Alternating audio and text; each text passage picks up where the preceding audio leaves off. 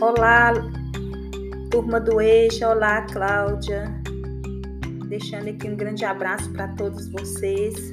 Passando novamente, eu fui pesquisando alguns poemas do, do Homem do Campo é, e também sobre poema O Lugar Onde Eu Vivo.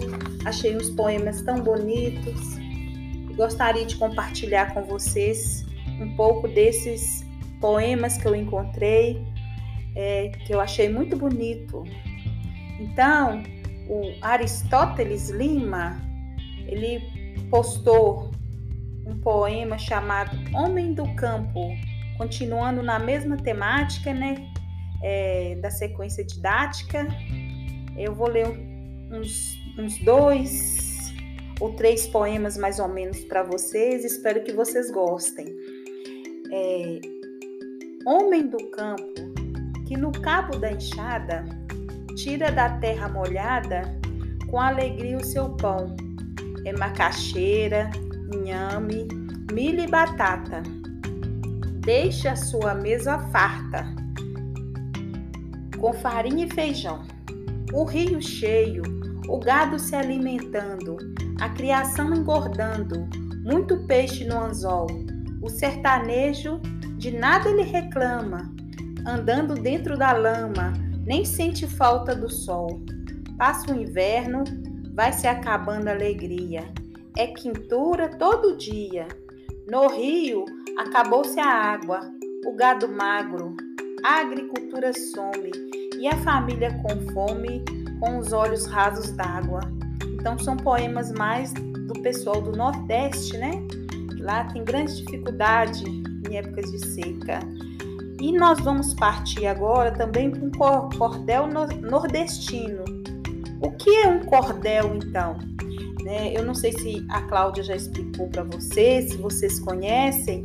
O cordel nordestino é uma expressão popular que se caracteriza pela declamação de um poema. Esses textos rimados são impressos em folhetos e pendurados em cordas, os cordéis, e vendidos em feiras livres.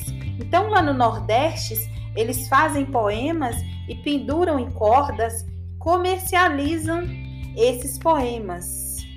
Esse tipo de, de poema é, costuma trazer temas regionais, personagens locais, lendas folclóricas, além de questões sociais achei um, um poeta da roça chamado Patativa do Assaré. É, o poema que eu vou ler para vocês, é, ele é diferenciado. É, ele retrata o trabalhador da roça, o homem simples do campo. O autor, quem fez esse poema que eu vou ler para vocês, que é um poema em forma de cordel, né? Eles penduram lá na cordinha, lá no Nordeste. É, quem fez ele foi o Antônio Gonçalves da Silva, que ficou conhecido como Patativa do Assaré. Ele nasceu no sertão do Ceará em 1909. Ele foi filho de camponês.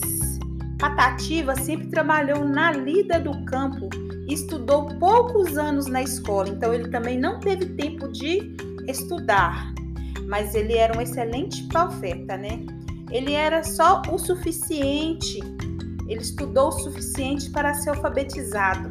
Começou a fazer poemas de cordel por volta dos 12 anos e, mesmo com reconhecimento, nunca deixou de trabalhar na terra. Olha como o poema dele é diferente. Sou filho das matas, canto da mão grossa Trabalho na roça de inverno e de estio. A minha chupana é tapada de barro. Só fumo cigarro de pai e de milho. Sou poeta das brenhas, não faço papel de algum menestré ou errante cantor, que vive vagando com sua viola, cantando pachola a, a percura de amor. Não tenho sabença, pois nunca estudei, apenas eu sei o meu nome assinar. Meu pai, coitadinho, vivia sem cobre, e o filho do pobre não pode estudar. Meu verso rasteiro, singelo e sem graça, não entra na praça, no rico salão. Meu verso só entra no campo da roça e do zeito, e às vezes recordando feliz mocidade. Canto com saudade que mora em meu peito. Você vê que poema bacana. Ele com pouco estudo, ele já ficou muito famoso, né? Espero que vocês tenham gostado. É um poema diferenciado, mas também que traz grande significado. Grande abraço para todos vocês. Fiquem na santa paz de Deus.